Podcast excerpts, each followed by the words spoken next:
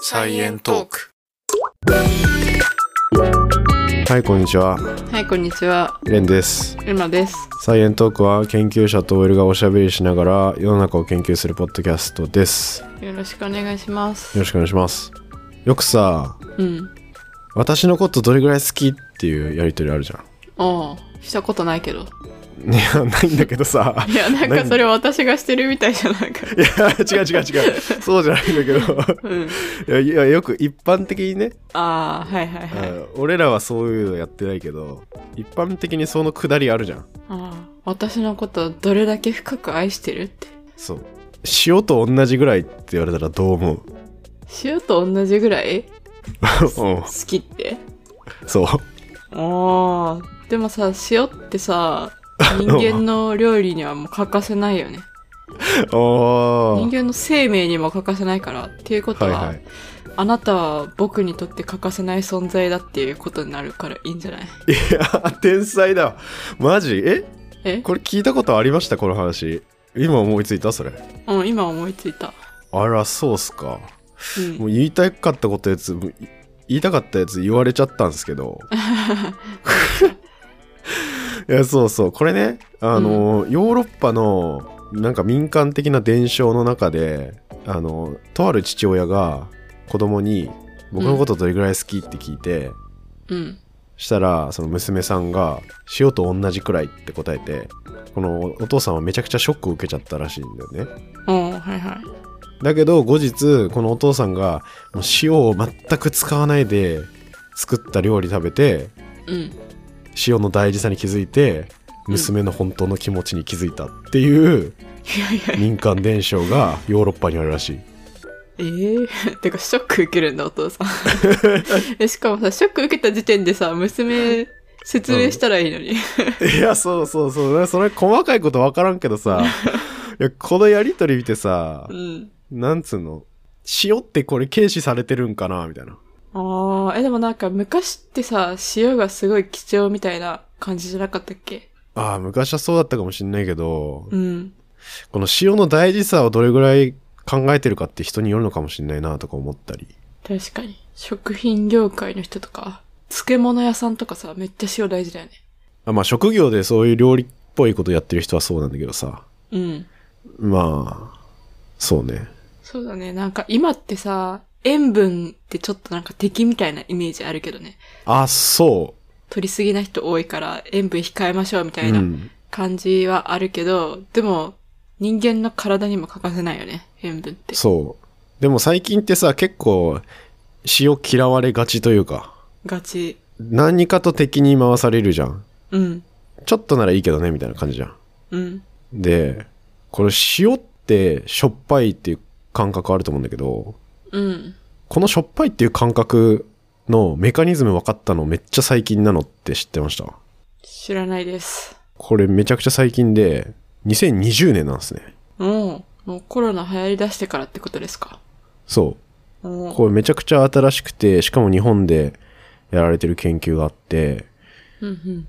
で、この研究がなかなか、そもそもこの塩、塩ってもうこんだけ人間使ってて、今更かよっていう感じがちょっとして、確かに。もう基本中の基本みたいなところあるから、そこら辺の研究はもうカバーされてそうだよね。だし、だって、これ塩の歴史で見たらさ、もう紀元前3000年ぐらいからもう塩作って使ってんですよ、人間って。うんうんうん。とかもあるし、これさ、野生動物もさ、塩好きって知ってた？あこあ。れちょっと関係ないけど。でも好きだろうね。だって人間が好きだったら動物も好きだろうし、普通にだって塩なきゃいけないじゃん。ちょっと塩がどういう働きするうんのかうんうん。忘れちゃったけど、でも絶対必要じゃん。そうそうそう。これね、野生の猿とかでね、芋を食べるときに海水で塩味つけてから食べる猿とかいるらしいよ。へえー、面白い。そうなんだ。すごいなって感じするけど。頭いいな。頭いいよね。うん。とかね。まあだから今日はちょっとそんな塩の話をちょっとしようと思ってて。はい。塩の話をしようと思ってるの。はい。はい、スルーしますけど。はい。それを言ってたら多分、キリないから今回。ダジャ、ダジャレかと思った。いえいえはい。はい。で、今回のエピソードも、あの、前回真空の話とインスタントラーメンの話したんですけど、はい。今回も一応企業案件ということで、最後に、はいまあ同様ですけどもお知らせがありますので、はい。はい、よろしくお願いします。じゃあまず、そもそも味覚の話から入ろうかなと思うんですけど、うん。味覚といえば何ですか？何味ありますか？甘い、うん。辛い、しょっぱい、苦い、あとは、旨味とか。ああ、そうね。うん。そんぐらい？なんで今言ってくれたやつで辛みはちょっと違うんだけど、うん。こう基本的な旨味の5つの成分って、うん。今言ってくれたやつで、まあ、カバーできてて、甘み、うん。酸味、塩味、苦味、旨味の5つ。で、一応この5個の基本の味ってやつがあるんですけど、うんうん。なんかそれ以外にも、なんか渋みとか、うん。なんか油、油の味とか、あるね。まあ、細かく分けたらいっぱいあるんだよね。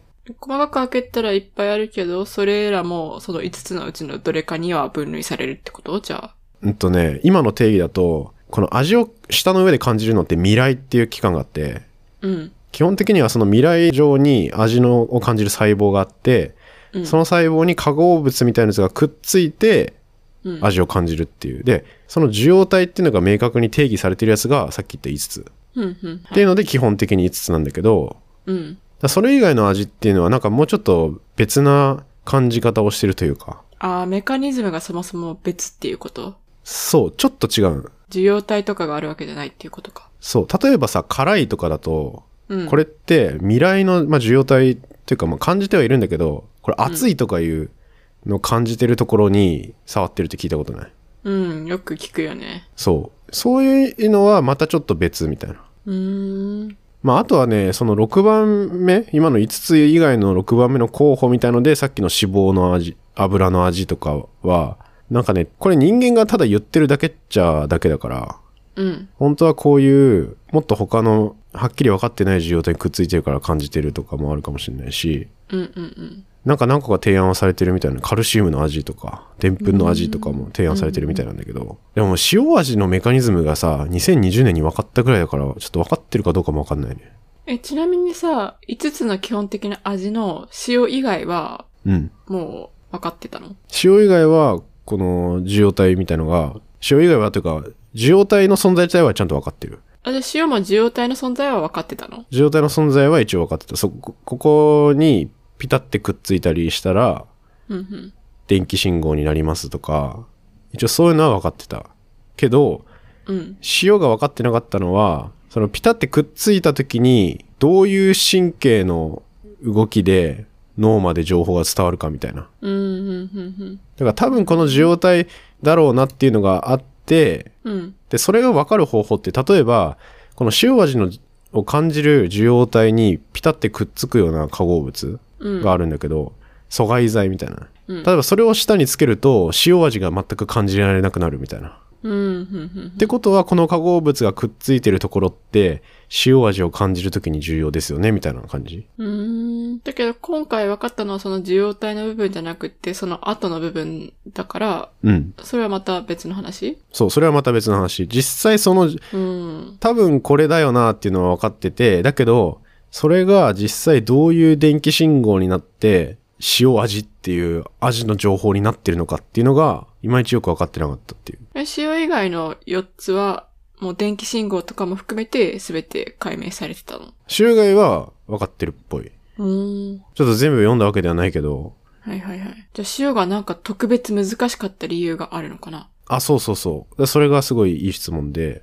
じゃあなんで塩味できてなかったんだっていう話になると思うんだけど、うん。塩って分子で言ったら何になりますか？NaCl。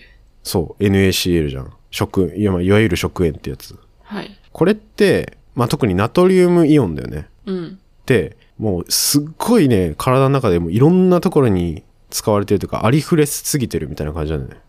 うんうん。要は、この塩味を感じるっていうこと以外のところも、このナトリウムチャネルみたいな、うんうん、うん。ナトリウムイオンが行き来する、そういう受容体って、もう無数にあって、うんうんうん。で常にそういう情報交換がうわーって起きてるから、その塩を NaCl みたいなやつを感じるっていう時に、実際そういう他の信号が多すぎて、もうどれがこの味覚に関係してるかっていうとこが。すごい埋もれちゃって分かりにくかったみたいな感じ。なるほどね。この受容体の名前が一応上皮型ナトリウムチャネルで ENAC っていうセンサーの分子があるんだけど、うん。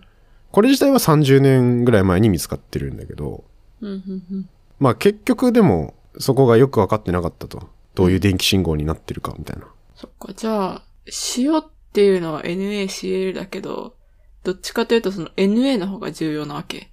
塩化物イオンよりも。あ、そう、結果的にはナトリウムプラスが行き来してるっていうのが大事だった。うーん。まあ Cl マイナスのところもあるんだけど、今回は Na プラスの行き来してる受容体が関係してるっていう話。うーん。ここまで大丈夫？はい。で、じゃあこれどうやって解析しようってなるんだけど、今までは、例えば、なんだろう、マウスの脳波とかを見るんだけど、うん。脳波というか細胞にどんだけ電気が走るのかっていうのを観測する方があって、うん。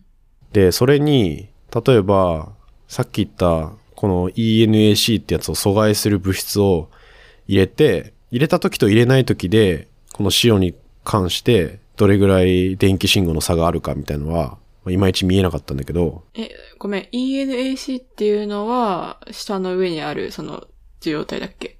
そう、受容体の名前。でそれを阻害するかしないかっていう実験をしたわけね。そう。うん。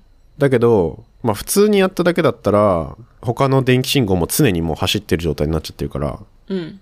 ナトリウムがすごい行き来するから。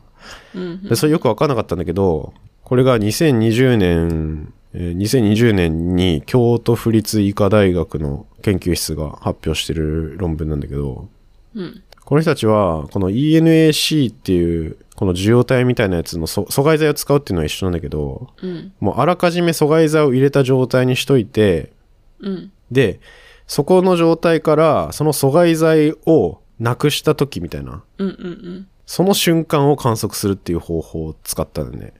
うん。うん。はいはいはい。で、その瞬間に、また塩味を感じるっていう方に戻るわけじゃん。っうん。うん。うん。てなった時にどういう電気が発生してるかなっていうのを観測したら、あ、まあ、そもそも ENAC っていう受容体がある、まず細胞。うん。で、この細胞自体をどうやって見れるようにするかっていうと、なんかね、このマウスの遺伝子を変えて、この塩味のを感じる ENAC っていうやつを持ってる細胞が緑色に光るっていうマウスをまず作ってんだよね。うん。うん。だからマウスの下が緑に光ります、光る部分があるみたいな。うん。うん。で、そこが多分塩味を感じてる細胞じゃないかって疑われてるとこが緑に光ってると。うん。うん。で、その緑色の細胞を取ってきて、うん。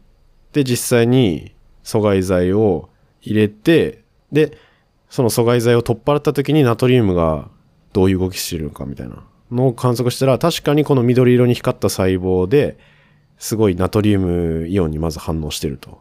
その細胞を取ってきてっていうのは、マウスの下から取ってきたってこと、そう。生きたまんま。生きたまんま、下だけを取ってきて、下だけというか、まあ、下の中の細胞を一個取って、でももうそしたら脳と繋がってないから、電気信号とか見えない？あ、とりあえずはね、この細胞の中で起きる信号っていうのをまず見てる。ああ、はいはいはい。だからまあ、まず本当にこの細胞が塩にちゃんと反応してるのかっていう確認を最初にしてて。なるほどね。そう。で、この細胞って、また別な、このイオンが行き来するチャンネルみたいなやつって、一個の細胞に一種類じゃなくて、まあ何種類もあるわけなんだけど、うん。そしたらそのさ、細胞、ナトリウムプラスが出たり入ったりするっていうのを、さらにまた次の、次は脳とかに電気信号を伝えていくわけだけど、うん。次はその ENAC っていうのを発現している細胞ができないようなマウスっていうのを今度はまた遺伝子改変で作ったら、うんうん。この普通のマウスって塩水みたいなやつを好む傾向があるらしいんだけど、うんうん。このさっき言った細胞がないと、やっぱ塩味を好む傾向がなくなったというか、まあ弱くなった。うーん。で、プラスして、もう一個の受容体が出てくるんだけど、この ENAC、今までの歴史上は ENAC が関係してるって言われたんだけど、もう一個、うんとね、名前ややこしいんだけど、CALHM1 チャンネル。CALHM。そうってやつがあるんだけど、この複雑な生のやつ、こっちもなくしてみると、うんうん。さらに塩味を感じないみたいな。じゃあその CALHM も関わってたっていうことか。そうそうそうそう。うんうんうん。これは今まで分かってなかったことで、この二つが存在してて、初めて塩味を感じてるっていう。じゃあもう、両方とも機能をなくすと、うん。もう、塩味を好む傾向っていうのは全く消えるっていうこと？弱まるじゃなくて。まあ、ゼロというか、えっとね、これ、確認方法が塩味を5秒間に何回舐めますかみたいな。うんうん。塩水に対する、塩味に対する行動の、あれ見てんだけど、まあ、ゼロにはならないから、まああの、塩味じゃない水と塩水の差がゼロになるあーさ、いや、塩水じゃない水というか、そもそもその塩水を舐める回数がうん。減るっていう感じ。嫌いになるわけではなあ、い。じゃあ普通の水と比較してるわけではないか。うん。私が思ったのは、普通の水と塩水を両方比較してて、で、何にもしなかったら塩水の方がかなり好まれるけど、一つその遺伝子の発現を抑えると、ちょっと好まれる傾向が下がって、で、二つ抑えると、もう全く差がなくなるっていうことかと思った。あー、普通の水比較してたっけなあ、比較してないわ、多分。具体的には、食塩の濃度が 480ml の時に、えっと、25回ぐらい5秒間でな舐めてるのが普通のマウスらしいね。うんめっちゃ舐めるじゃん。早っ。そう、めっちゃブルブルって舐めんだけど、それが10回ぐらいになってるっていう感じ。うーん。だからゼロではない。うん。うんうんうん。だから、まあ明らかにこれはなんか塩味をあんまり感じてないんじゃないかっていう話になってくる。はいはい。で、じゃあこれなんで、うんと、まあ、塩にくっつく、あ、違う、ナトリウムイオンを行きさせる最初の ENAC ってやつはもうわかるんだけど、もう一個後から出てきた CLHM っていうやつは何、何者だっていう話になると思うんだけど、うん。こいつは、この細胞に電気が走った時に細胞の内から外に ATP を出すっていう。チャンネルで、この ATP を出すっていうことに、出すことによって、これが情報になってて、あここいつが ATP を細胞の中から外に出したら、また次違う細胞のナトリウムイオンが動くみたいな。え、じゃあ元のさ、なんだっけ、E、ENA なんちゃらだっけ？ENAC。?ENAC とうん。CLHM はどう関わってんの ?CLHM が、あの、うんそれ以降の電気信号に関わってることは分かったけど。うんうん。あ、CLHM は、なんか ENAC がナトリウムを細胞の中に入れるっていうのが、スイッチオンになって ATP を出すってこと。ああ、そういうことか。あ、そうそうそう。CLHM にナトリウムが入るっていうことかと思ったけど、そうじゃなくって、うん。ENAC だっけ？にうんナトリウムが入ったら、そしたら CLHM が ATP を出すのか。そうそうそうそうそう。うんっていう流れがある。はいはいはい。で、これ ATP が出るってことによって、これがまた別な細胞のナトリウムチャンネルに作用して、またそれがナトリウム入れてって、どんどん増幅されるわけよね。うんうん。で、この味を感じる神経っていうところを活性化して、塩味っていうのを感じてるんじゃないかっていう。うーん。まあで、まあこの研究で分かったことって、さっきあの、5秒間に舐める回数25回から10回になりましたってうん。言ってるけど、こ、これだけで終わりかはまだ分かんない。うーん。さっきの食塩の濃度が薄いと、うん。本当に舐める回数ゼロに近くなるんだけど、その25回から10回って、だからそもそも食塩の濃度が上がると、このマウスが、この塩舐める回数めっちゃ増えるんだよね。濃度依存的に。うんうんうん例えば120、さ120ミリモールあったら10回。うん。だけどその2倍にすると20回ぐらいになって、どで、またそのさらに2倍にすると25回とかになって、で、どんどん増えていくんだよね。濃度が高いと。うんうん。で、低い濃度の時は、このさっき言った2つの受容体がないと、まあ、全然舐めなくなるんだけど、まあ、10回ぐらいだったらまだちょっと舐める傾向、ちょっと残ってるうん。から、もしかしたらも、まだ別に、この塩味っていうのを感じる時に重要なメカニズムがあるかもしれない、みたいな、言われてはいるんだけど、うーん。じゃあ、それ、濃度が高い塩水に対しても、うん。同じ実験っていうのは行われてないっていうことかな。まあ、480がマックスかな。480がマックス？うん。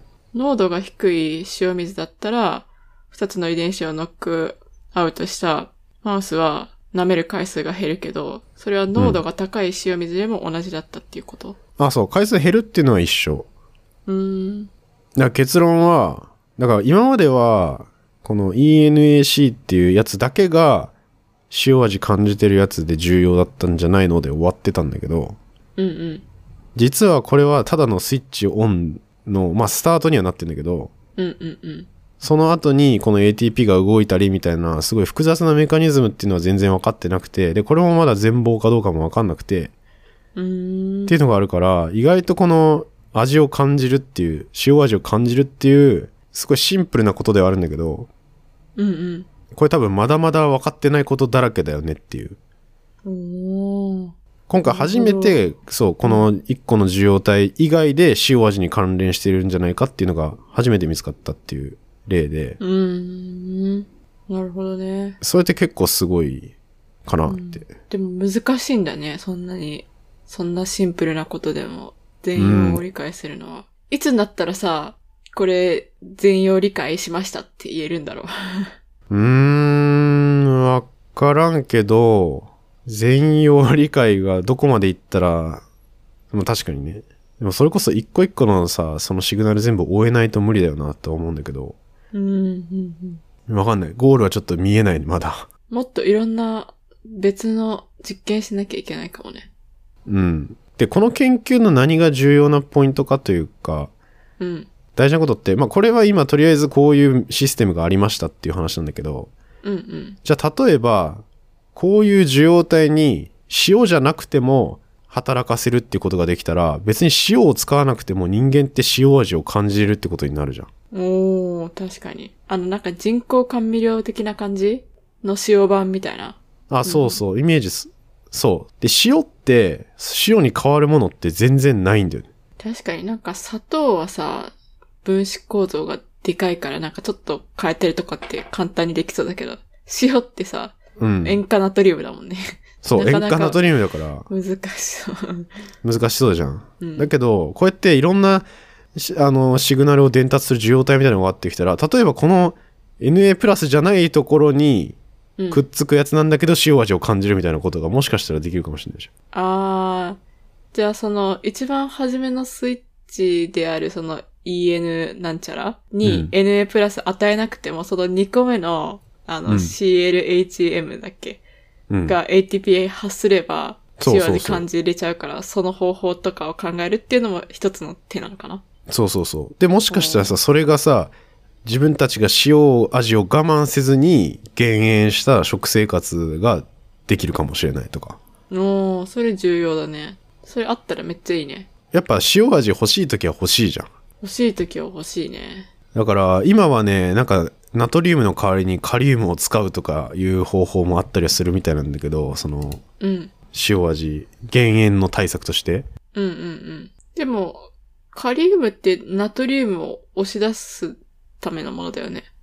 ナトリウム自体を入れ込むのを抑えるわけではない？抑え込むわけではないんだけど、なんかそもそも NaCl じゃなくて KCl を使った時って、うん。なんかね、カリウムはカリウムで渋みがあるらしい。そう、微妙にだから完全に一緒の味がしなくて、塩味もするってこと？じゃあ。あ、そう、塩味もするんだけど、苦味みたいなえぐみが一緒に。出ちゃうから、完全に塩の置き換えにはならないんだけど、うん、うん、うん、うん、で、例えばこれって、今だと、あのーこういうえぐみだけを抑えるような成分をうん。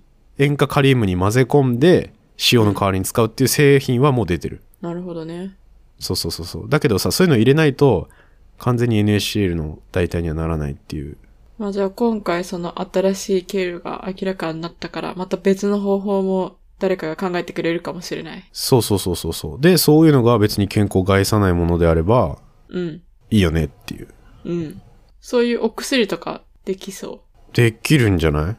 高血圧の人とかにさ、そういうお薬あげてさ、うん。塩我慢しなくても、塩感感じられるようにしたらとてもいいよね。そう。うんうん。みたいなね。それでまた、それで健康になればいいよね、みたいなそうですね。うん。で、いつかさ、それがさ、カップラーメンに入ればいいじゃん。そしたら、すごい健康なカップラーメン。ああ、確かにね、そうだね。いや、だから未来のカップラーメンは、うん。もっとそういういろんな工夫がされて健康面も良くて、まあ、今のカップラーメンも食べ過ぎなければ全然いいと思うんだけど、そうだね。やっぱカップラーメンって、その一個前のエピソードでも言ったけど、ちょっと不健康なイメージあるから、そのイメージがね、それをいかにね、抑えるう。ん、そうそうそう。うん。まあ、みたいなね、こういうなんか味の科学はだから結構、すごい奥が深いんだけど、うん。生活にも直結するし、健康にも直結する。すごい面白いなと思ってはい。紹介してみました。ありがとうございます。面白かったです。はい、じゃあ、最後に、そんな僕は塩ラーメンが好きなんですけど、い みたいな適当なつなぎですか？適当なってか、いや、塩ラーメンはガチで好きなんですけど、私も好きだよ。はい、この塩味についていろいろ語ってきましたけども、まあ、いろんなインスタントラーメンがあると思うんですけど、塩ラーメンでも。まあ、そんなインスタントラーメンの歴史を学べるポッドキャストが始まりましたってことで、あの、前回のエピソードでも一応最後にご紹介したんですけど、エマさんどうですか？聞いてきましたか？はい。えっと、まあ、産経新聞さんの戦後史開封インスタントラーメンの進化っていう新しいポッドキャストが始まるらしくって、ちょっと前回の時点では聞いてきてなかったんですけど、今回ちょっと聞かせていただきました。はい。で、うん、感想なんだけど、うん。なんかカップラーメンって、もう便利すぎて、優秀すぎるからこそ、まあ戦後の食生活で戦後革命的発明ってうんうん。言われてるじゃん。そうね。でも昔はなかったんだよね。昔はなかったよ。そう。ん 戦後に初めてカップ麺がその発売された時の世間の反応とか、あと開発する人が一過性の流行りにならないようにすごい努力したりだとか、そういう話を聞けて、あとはそのカップの形とかご当地ラーメンっていうのも結構今は当たり前だと思うんだけど、そうん。の実は一個一個がその当時は新しい発明だったっていうのが聞いて分かって、すごいへーって思って、あの、サイレントークでもストローの歴史とか、あの、科学者紹介っていろいろやってるけど、うんうん。なんかそういうのも、今当たり前のものがどうやってできたかとか、その裏にある人の苦労とかの話をしてるじゃん？じゃあしてるね。だから、サイエントークリスナーさんは、これすごい面白いって思うんじゃないかなって思った。そう、開発してる人の話とかめっちゃ面白いよね、やっぱ。面白い面白い。うん。でさ、私たちのポッドキャストは基本的にレンがネットと本で調べてっていう、まあ、情報がうん。多いけど、まあそれもそれでいいんだけど、あの、このポッドキャストは産経新聞さんが実際に人にあの取材して作ってるポッドキャストだから、すごい品質が高いなっていうのはうんうん、うん。思いましたね。そう、それを結構5分でギュッて凝縮してくれてるから、そう。いいっすよね。いや、でさ、あの前回レンが5分でできるから、インスタントラーメン1個できる間に1個聞けるって言ってたけど、うん。でもこれは、ルナシーの深夜さんが読んでるから超聞きやすいんよ。だから2倍速にしても聞けるなって思ったんよ。だから、あ。あの、ラーメン1個できる間に正直2個聞けるなって思った。1話そがれいいのか。5分だかから。そう。まあ確かに。そう、食べてる間に、あの、残りの3話も聞けるんですよ。なので、ラーメンを作って食べてる間に、あの、無料でインスタントラーメンの歴史をすべてわかるっていう、もう超美味しすぎるポッドキャストになってるんで、あのすごい各種プレゼンだ ポッドキャストアプリから聞けるので、ぜひ皆さん聞いてみてください。はい、ありがとうございます。まあ、なんで、この真空の話と塩の話と合わせてお楽しみいただければと思いますので、はい。よろしくお願いしますってことで。よろしくお願いします。はい、じゃあ最後にお便りを紹介して終わりにしたいと思います。はい。あの、お便りっていうか、あの、DM もらったんですけど、それがちょっと嬉しすぎたので、お、ちょっと紹介しようかなと思いまして。これエマさん個人への DM ですか？そうなんです。なかなかないんですよ。あの、レンさんはいはいははいろいろ DM 受け取ると思うんですけど、私は基本的に DM 受け取らないんで、まあ、それもショッキングだったんですけど、あんまツイッター見てないからもう。すごい嬉しい。はい。うん。あのね、すみれさんから、すみれさん。全然どうでもいいことなんですけど、サイエントークを聞くようになって、辛い不眠症が治りました。サイエントーク大好きですって来て。ほすごくない？う。すごい。え、なんかさ、前もさ、受験生で不眠気味だったのが、なんか、ちょっと治ったみたいなさ、コメントあったじゃん。もらったねでもこれさ、2人いるってことはさ、3人、4人、5人いるんじゃない？これ治療なのではもううん 不眠私たち症治療入眠系ポッドキャストになれるんじゃない？入眠系ポッドキャスター？ああいるよねそういう人もね。寝落ちする用のポッドキャスト、俺もなんか寝るとき結構聞いてるし。うんうんうんうん。いやでも嬉しいなそれは。別に全然寝ていいんですよ途中でこれ。聞いてる途中 心地よければいい。むしろ寝るために、はい、使ってくださいっていう。そう全然使ってほしい。はいはい。はい嬉しいですね。うん、これを話してるエンディングのタイミングではもう寝てるかもしれない。そうですね。ちょっと、それは、せっかく、あの、このお便りを紹介したので、少なくともすみれさんは最後まで聞いてほしいな。あ、でもうん、不眠症治った本人だからもう寝てるかもしれないですけど。いやでも、でもあのぐっすり寝てほしいですよそうだね。うん。そうそうそうすみれさんの健康の方が大事なんで。うんはいいやでもありがたいね大好きですっていただいててうん。ありがたいはい。嬉しいじゃあ今日はそんなところですかはい。前もお知らせしましたけど4月29日夜9時から YouTube ライブやるんで、うん。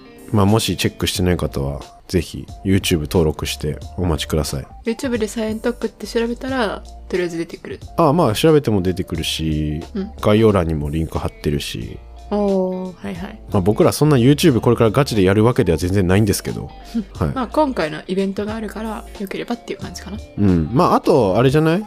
あのエマさんのサムネイルができるまで動画とかああ。は いやなんかちょこちょこ動画の何かおまけ的なやつは出したいの基本ポッドキャストしかやんないですけどうんうんうん。